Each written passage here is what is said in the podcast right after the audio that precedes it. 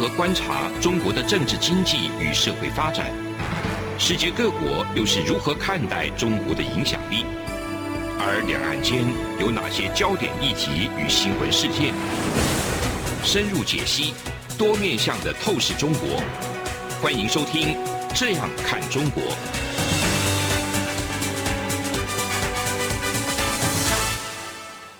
各位听众您好，我是主持人蔡明芳。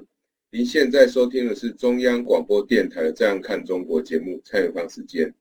那我们今天的节目之中要来跟各位听众朋友探讨的内容呢，是有关于在中国封城之后，那整个全球世界经济的一个变化。我想我们从呃中国在三月底那时候上海封城以后，甚至在更早之前，这个吉林哦，因为整个汽车的供应链因为受到疫情的影响，所以对于整个汽车的供应链。带来冲击的情况之下呢，我们就开始去讨论说，整个这个封城的一个结果对整个中国的经济的影响。那直到后来，这个呃上海也封城了。那上海，我想它是中国非常重要的一个经济的重镇，也是它对外非常重要的一个港口出海口。所以上海的封城，我想对于中国跟对于全世界经济的影响程度。会有多大？我想各位听众朋友一定都可以想象。那我们在呃上个礼拜也跟大家分析到了整个中国经济成长的一个变化。那我想这个中国的官方，特别是这个李克强总理，他是拥有经济学博士。李克强先生他其实也对于整个中国经济的快速下滑，也希望中国各个地方政府或各个金融机构，特别是人民银行。希望都给予这个中国的一个目前这些经济体呢，目前的这些企业给予比较宽松的这个资金的一个调度，那降低因为流动性不足所导致的企业经营的风险。但是呃，我们要问的就是说，或我们要应该要关心的是说，中国这样的一个做法，那有没有比过去来得更强烈？那或者是说，中国这样的做法呢，是不是有效的？那我想，我们在看这个中国的经济的做法到底是不是有效的？我们可以先来看一下中国过去，大家其实对于中国的经济成长率都会一直有不错的期待。但是我想哈，从这个四月初到五月底为止哈，我想整个国际的信评机构对于中国的一个经济呢，这预估通常都是不乐观的哈。比如说世界银行的话，它在四月初的时候就把中国的经济成长率下修了大概四个百分点，那你可以预期到现在的话，如果世银做预估，一定会下修更多。那惠誉的话是下修零点五个百分点，渣打的话是下修了将近快一个百分点，零点九个百分点。摩根的部分，摩根大通的部分是下修大概零点七，穆迪是在这个最新的五月三十号的话，它是下修了这个零点七。整体而言。目前大概除了除了世界银行以外，所有的这一些经济的预测机构、GDP 的预测机构，对于中国未来，就是说今年的整体的这个经济成长率预估是没有超过这个四点五个 percent 的。那其中呢，摩根大通还有像这个瑞士银行，他们的预估更是低于四个 percent。从这里来看的话，呃，我们可以看到整体的这个全世界对于中国的经济成长。率的预估当然就是普遍都是非常不乐观的。那当然，因为中国对于世界的一个经济的影响，呃，坦白说举足轻重。所以当中国的经济成长率会大幅下修的时候，一方面有可能就是说，不管是它的进口还是出口，但是因为 GDP 它主要还是衡量我们整个生产的活动，所以当你的生产活动生产的这些商品的一个出口的动能消失的时候，那你可以知道，当世界各国都在开始下修中国整体的这个经济成长率，我想它的出口所被下修的幅度一定会是蛮大的。那会很大的情况之下，也代表说全世界对于中国的出口品的一个需求，当然也会跟着相应的这个降低。所以在这样一个情况之下，中国的经济不太好，我们也很难想象世界的经济会好。那另外一个呃，我想也是我们在节目之中特别提醒大家的，当中国的这个出口经济成长率下修，它算的是它提供生产实体的这些产品商品，但是以这个中国来讲，它庞大的这些内需的产业，其实未来受到的冲击一定会更大。我想我们都可以知道，过去香港有迪士尼，上海有迪士尼乐园，这些迪士尼乐园在目前为止，我想它整个商业活动的一个经营一定是受到相当程度的一个伤害。那面对呃整个中国的一个经济在持续向下的情况之下，我们应该要怎么样来看待这一次中国经济的一个下滑？当然，一般而言，大家会比较担心的，并不是说真的中国经济会下滑到多少。那我们比较关心的是，中国经济的下滑对我们会不会有影响？对我们自己，比如说我们自己的国家，比如说台湾，比如说美国。比如说欧盟这些国家会不会有什么影响？因为毕竟它是蛮庞大的这个消费市场。当然，呃，我们可以说对台湾比较可以庆幸的就是，台湾过去在出口到中国的产品，多数是以中间材为主哦。那最终的消费者的比重其实非常小。但是，即便我们是出口这一些中间材，那虽然我们在最近这呃武汉肺炎疫情之后的这几年。整个台湾对中国的这一个出口是在继续的增加，但是大部分的这个增加都是占比是这个半导体的比重是比较大的，特别是晶片产业。所以当这一些晶片产业，呃，如果将来有可能会受到因为欧美这个需求下滑而产生影响的话，当然对我们就会影响。可是我们要问的就是说，我们出口到中国去的这一些半导体的这个产品，多数还是属于附加价值高。然后市场竞争比较没有那么激烈的产品，所以对这部分的产品来讲，一旦它面临这个景气下滑的时候，我觉得它的伤害可能不见得是在像一般的这个产品来得那么大。哦，这个是我们第一个可以呃先做一个推估的。那另外一个就是说，面对整个中国的这个经济持续往下走的一个趋势之下，其实大家要非常正视的一个问题就是说。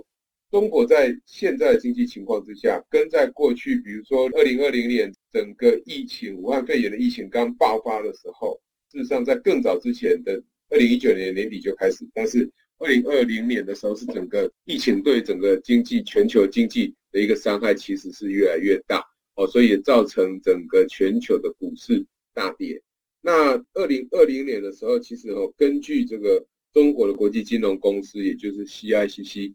他做的一个初步的统计啊，二零二零年跟二零二二年哦的一个差异，就是说在降准，就是降低这个存款准备率降息所释放出来的资金呢，在二零二零年大概一点七三兆，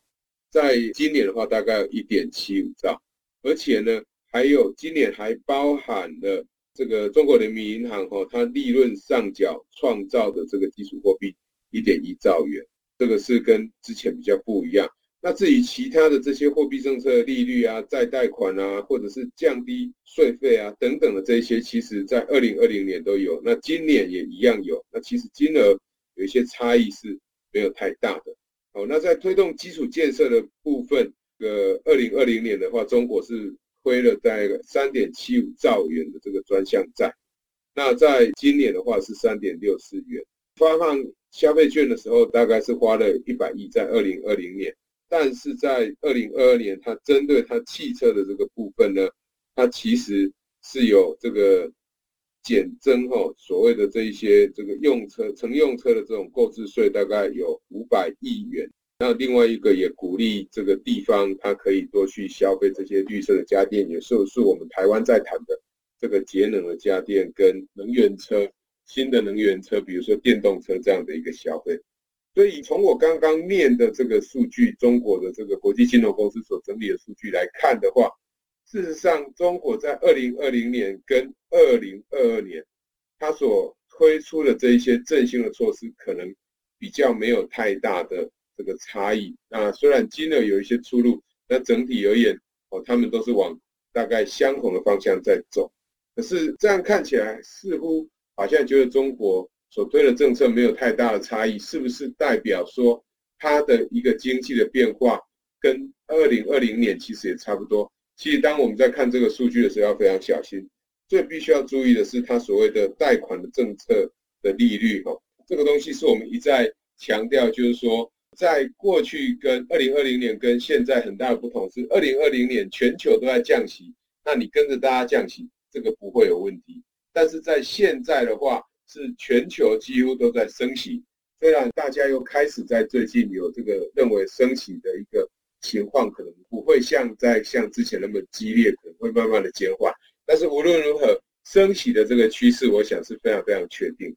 那在升升息的趋势确定之下，中国在继续的用所谓的降息的这种政策或宽松的这种货币政策，其实也反映出中国经济确实非常的这个压力，成长的力道可能是不足，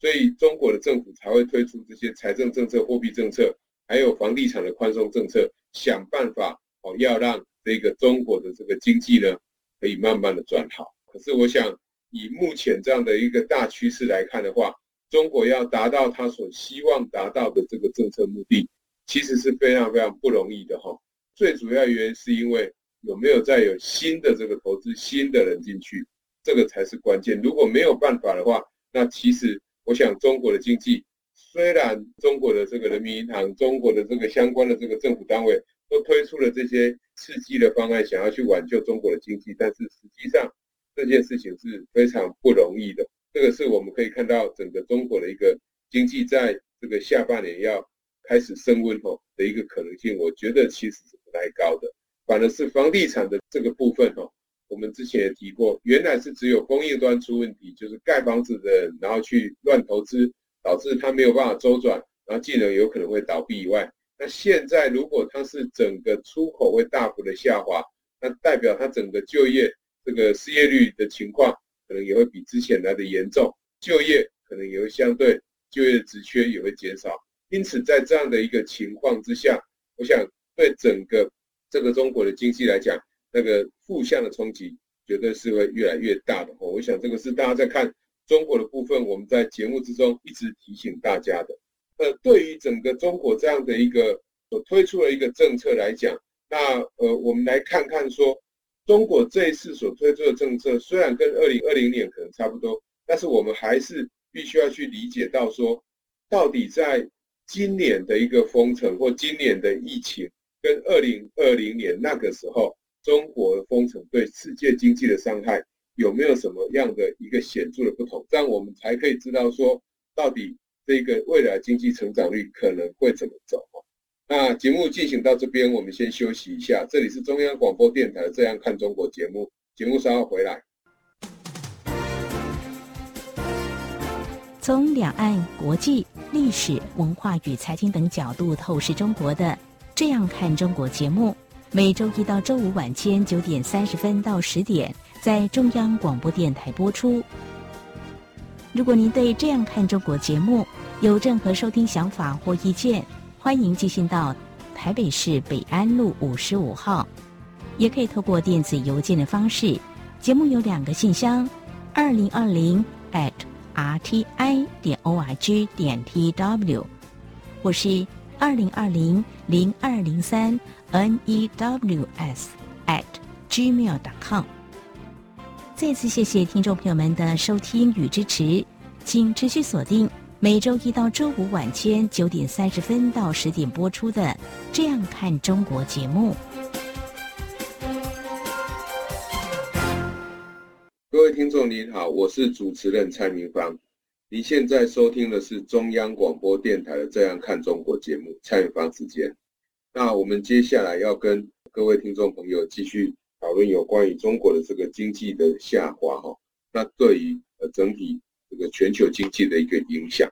刚刚我们谈到的这个中国的这个中芯公司，然后有去对于中国在二零二零年跟二零二二年所推出的因应这种疫情对经济冲击的一个政策的一个统计哈，我们可以看到，就是说大部分可能这个对于经济支撑力道所推出来的政策可能差不多，但是我觉得有一件事情必须要特别注意的是。房地产政策这个部分哦，特别是对于需求端这里的支持的力道，可能是比二零二零年来的更强。那更重要的是，房地产开发商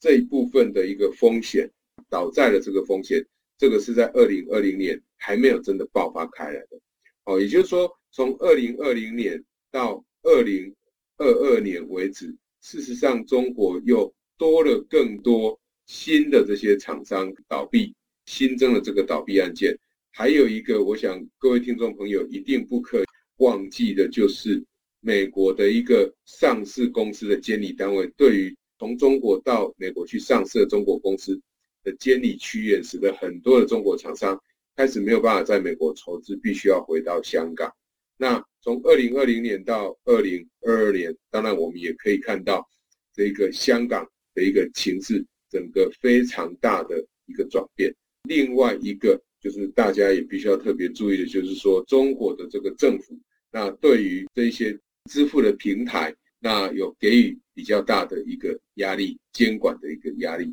对于这些电商平台都有给予比较大的这个压力哦。那这个东西都是在二零二零年到二零二一年，那中国所发生跟在二零二零年比较不一样的一个地方，所以在这样一个情况之下，当然。特别是房地产的问题，我想这个是中国重中之重的一个问题哈。那如果这个问题没有办法获得好好的解决，如果你推出的力道是跟二零二零年差不多的话，那注定中国经济呃当然下滑的情况，这个是毋庸置疑的。那我们来看看，就是说从二零二零年到二零二二年，那除了刚刚我们提到的这个中金公司所整理出来的这几项差异以外，那其实我们还是可以比较大约的来看一下，就是说，从武汉肺炎在二零二零年整个爆发，那到现在已经不断的演化，然后病毒不断的变种，到目前这个奥密克对于整个全球世界经济的一个影响的话，那有什么样的差异？那首先我们可以看到，在武汉肺炎刚爆发的时候，那时候一样。不只是中国蔓延到的这个其他外国的国家，大家也都采取封城。那台湾在当时会跟人家比较不一样的是，因为我们在这一个第一波的这个武汉肺炎的疫情，其实守得非常的好，那几乎没有让整个武汉肺炎的疫情对于整个台湾带来太负面的影响。那在当时的时候，也刚好因为科技管制。美中的贸易冲突导致很多的台商就开始离开中国回来台湾，所以对我们整个这个台湾的经济来讲，还是有正向的贡献。呃，对于全球经济影响来看，除了武汉肺炎在二零二零年的时候有封城一样，旅游的问题一样，这个呃没有办法自由的这个旅行，所以当然对于这些旅游餐饮业有很大的冲击。那还有供应链移转，在供应链移转的过程里面，当然这个就对中国的经济带来。负向的影响，但是因为武汉肺炎的关系，造成居家上班还是说远距教学开始这样的一个模式开始出来的时候，也使得大家对于山西产品这些视听影音产品哦，网通的这个产品伺服器的产品的需求就开始增加，所以就使得我们台湾在这个部分也获得了非常大的这个好处哦，也获得获得了一些利得。所以在这样一个情况之下，当然我们整个台湾的经济在武汉肺炎的情况爆发的时候，虽然各国封城，但是我们还是持续的增加。理由是因为台湾在生产的产品刚好符合疫情的所需，那又遇到了这个中国无法生产的情况之下，就会使得我们台湾的厂商就可以更容易的把它的产品卖出去，同时也可以销售附加价值更高的这些产品。所以对台湾整体而言是有利的，但是呢，现在我们看到的这个肺炎的疫情，多数的国家，世界各国就不是在采取这个封城的，多数的国家已经是以病毒与这个病毒来共存。哦，我们可以看到很多的这个欧美国家，那他们在街道上走路，大家已经都不戴口罩了，也就是说，他们已经慢慢习惯这样的一个病毒跟这个病毒共存。但是除了这些国家里面的人以外，那其实，在旅游的部分呢，还是没有办法完全的这个复苏，因为毕竟大家对于病毒的这种跨境的传染还是非常担忧，所以在这一个旅游的部分，我想还是还没真的起来。可是，如果我们要去看现在的经济，或看中国现在经济跟二零年当时的一个经济所面临的冲击，除了说病毒，除了说旅游的冲击以外，还有供应链的移转，我想这是持续在进行。其实跟过去比较不一样的是，多了乌俄战争跟这个物价膨胀、通货膨胀的一个问题。那这两个问题其实呃蛮严重的哦。那这两个问题当然它也是可以加在一起看，因为它是乌俄战争可以说是导致这个通膨加剧的一个原因，让我们的物价大幅上涨的一个重要的原因哈。那在乌俄战争之下，其实这个战争它对于整个全世界经济哦的一个生产活动带来破坏影响是非常非常大的，也影响了，因为影响了区域的稳定，就会影响这一些国家的一个决策。那影响这些国家决策，当然就会回来影响国与国之间贸易的这个经济的相关活动，那进而影响整体的这个经济。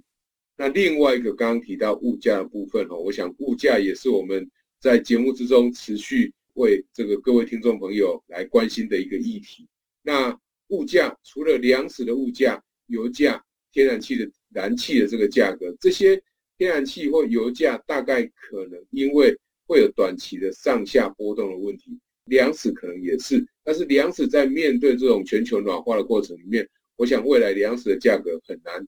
可以回落哈。那另外一个更值得大家注意的就是说，当这个物价持续上涨的时候，那价格涨上去。但是却不会跌回来，这种物价僵固性其实是蛮麻烦的。那再加上我们刚刚讲到供应链移转所带来这个成本的增加，其实都使得目前其实中国的经济状况或全球的经济状况应该不会比二零二零年的时候来的这个更为安全。也就是说，现在经济情况，特别是以中国来讲的话，并没有比较好，因为中国在过去大家这个整个肺炎疫情爆发的时候，当然台湾得到好处，中国也一样的得到一些好处。但是因为中国到现在为止还是继续采取封城的措施，跟现在即便台湾哈，我们在这个五月多的时候疫情整个爆发，那政府的居隔措施慢慢的逐渐放宽，但是目前疫情看起来还是算相对可以控制的。所以在这样一个情况之下，当然呃我们可以预见中国。自己本身仍然采取封城清零的这个策略，对于它经济的影响一定会很大。那另外一个就是说，中国是一个非常大的这个经济量体，所以乌俄战争的爆发，当然就会对于它自己本身这原油料价格的上涨，就会带来比较大的冲击。所以你要说中国的经济会不会下修，我想下修绝对没问题哦。但是下修的幅度够不够，我想这个就有很大的讨论的空间了。那为什么说下修的幅度够不够？因为我想大家过去在看待中国的时候，还是比较重视的是它的这一个出口的成长。那如果它因为封城导致这个出口的成长呢变缓慢了，那其实对中国经济一定有伤害。那另外一个值得注意的就是说，在过去武汉肺炎爆发的时候，那时候还没有所谓塞港的问题，因为港口根本就没有办法好好的运作。但是现在，即便中国开始让它的工厂开始生产的这些货物，什么时候可以到达港口？什么时候从可以从港口然后运送出去？然后接下来再从港口这个卸货到购买方的这些目的地的市场？其实我想所耗费的时间都会比二零二零年的时候还来得更为久。因此，在这样一个情况之下，当然中国的一个经济绝对也很难好的起来。那最后呢，我们要来谈一下台湾了哈。我想，台湾的主席总处在上个礼拜五月二十七号也才刚公布我们它对于这个最新的经济成长率，就今年经济成长率预估，我们是下修，台湾是下修了零点五一个百分点，哦，也就是说从四点四二个 percent 下修变成三点九一个 percent，哦，那这个东西当然也显示台湾确实在这一波疫情之下，然后面对这个内需消费瞬间萎缩的冲击，其实是很大。哦，那像台湾目前多数的这个大学生都已经是在居家上课，那在居家上课，当然在学校外面的这些活动就会变少，所以它所可以创造出来的经济的产值，当然也就会跟着相应的降低。这个是我想大家可以看到我们的这个经济成长下修的一个部分。那另外一个就是说，主计总处当然也有提到这个乌俄战争的问题，还有这个通货膨胀的问题，都会对我们的经济带来影响哦。那既然这些东西都会带来影响的话，我想我们台湾的中央银行就必须要有一些相应的措施，来让这个跟物价有关、跟货币相关、政策相关的议题，哦，对经济带来负向冲击，尽量可以把它减缓。我想没有任何一个政策可以让冲击不会发生，但是至少冲击来了，我们如果做好准备的话，是可以让这个经济减缓的速度变得比较慢一点的。哦，那对台湾来讲，我想，呃，目前来看的话，当然整个经济成长是往下。那目前的厂商，你继续供应这个外国的厂商，目前看起来当然也还没有太大的问题。但是我觉得，呃，要小心的就是已经有很多的企业家出来呼吁了，哦，就是当这个物价开始上涨的时候，所导致的这一个整体生产成本的增加，进而排挤掉原来消费者在购买其他财货的需求上面，这一点需要特别的注意。否则的话，我想内需产业所受到的冲击会更大。而且是在我们国内的这个民间消费这一块，这个一直都是各国的政府本身非常关心的问题。那如果我们今天因为物价的上涨，所以导致民众的其他这个消费的一个支出减少的话，我们就要看那这样物价上涨到底是不是好事哈？那特别是你每天在买的这个这一些柴米油盐酱醋茶，你每天生活必须早餐、午餐、中餐都要。吃的东西，如果这些食材的价格都上涨了，当然厂商也一样会涨价。那当你买到一个便当从一百块变成一百三十块的时候，你的消费当然就会被这个排挤掉，所以你在其他支出上面的需求自然就会降低。所以我觉得在这个部分的话，反而是我们政府可能需要这个未雨绸缪。啊，我想在面对这个疫情持续影响我们经济活动的当下，我想。如果政府要再继续发放这种现金或发放消费券或振兴券的这种方式，可能已经不是一个比较好的方式了哈。在呃疫情之下，我想我们凸显的一个问题就是医疗系统的量能，那调度确实还是会因为确诊人数在突然间的这一个窜升，然后造成整个医疗系统一个压力哈。所以我觉得比较好的方式就是把这些。未来的钱花在建构，不管是疫情下的这个医疗系统的一个建制，或者是说因应这种远距教学或远距上班这个网络的一个基础建设的一个部件上，速度要再加快，这样子才可以减缓疫情对我们整体经济的一个冲击，也才可以让人民呢在面对疫情的时候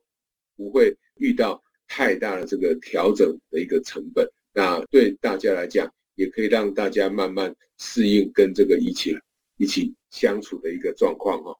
以上就是今天节目的内容，这里是中央广播电台《这样看中国》节目采访时间，谢谢您的收听，再见。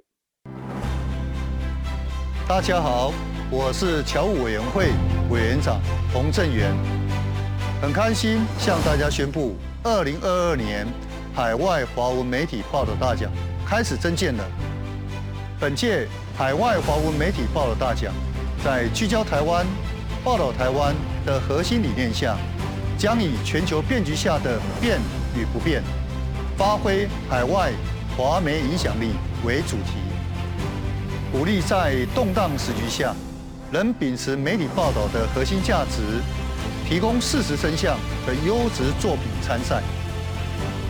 参赛类别分为平面、网络报道类、广播报道类、电视、影音报道类，以及侨务电子报新闻报道特别奖。欢迎踊跃报名参加，在全球变局下的变与不变中。一起让世界看见华文媒体的影响力。